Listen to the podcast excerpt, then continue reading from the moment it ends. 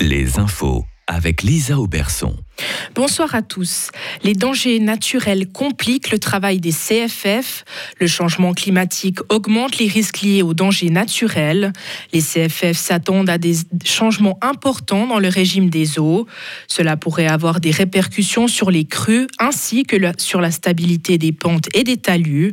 Les fortes pluies augmenteraient aussi la fréquence des glissements de terrain, des coulées de boue et des éboulements, des risques de plus en plus importants auxquels les CFF doivent faire face. La Confédération réduit les prestations AI de certains enfants.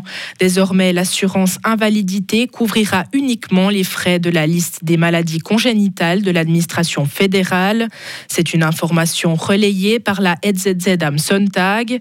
En 2019, le Parlement était contre l'établissement d'une telle liste pour les enfants. Pour certaines familles, ce changement représente une perte de 10 000 francs par an. Il y a davantage de cancers du poumon en Suisse romande qu'en Suisse alémanique. C'est le constat tiré de divers chiffres de la base de données de l'OFS. La Suisse romande arrive en tête dans plusieurs catégories, notamment la proportion de fumeurs ou le nombre de traitements hospitaliers pour le cancer du poumon. Les cantons de Fribourg, Neuchâtel, Vaud et Jura figurent au-dessus de la moyenne suisse, alors que tous les cantons alémaniques sont en dessous. Des militants écologistes ignorent leur dernier ultimatum. Des activistes squattent depuis une semaine une forêt à Mrumlang, à côté de l'aéroport de Zurich. Ils protestent contre l'abattage des arbres pour étendre une décharge. La commune a exigé des concessions de leur part. Elle leur a proposé des sites alternatifs car ils occupent le terrain illégalement. Les squatteurs jugent ces sites inappropriés.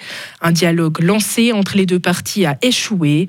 La commune n'a pas précisé si elle allait déposer plainte.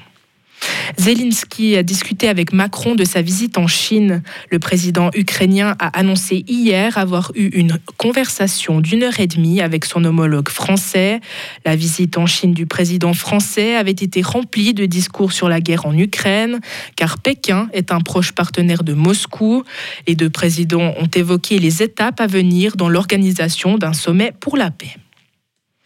Plus de céréales ukrainiennes en Pologne ou en Hongrie. Les deux pays ont décidé hier de stopper les importations. Cette mesure vise à protéger leurs propres agriculteurs. Les céréales destinées aux pays étrangers transitent par l'Union européenne depuis le blocage de la mer Noire. Mais en raison de problèmes logistiques, des stocks s'entassent en Pologne, ce qui fait chuter les prix locaux. Des manifestations d'agriculteurs ont lieu dans le pays et un vaste échange de prisonniers a eu lieu au Yémen. Le gouvernement yéménite et les rebelles chiites ont libéré un nouveau groupe de détenus aujourd'hui. C'est le troisième jour d'un vaste échange de prisonniers. L'opération se déroule sur fond de pourparlers visant à mettre fin à plus de huit ans de guerre. Retrouvez toute l'info sur frappe et frappe.ch.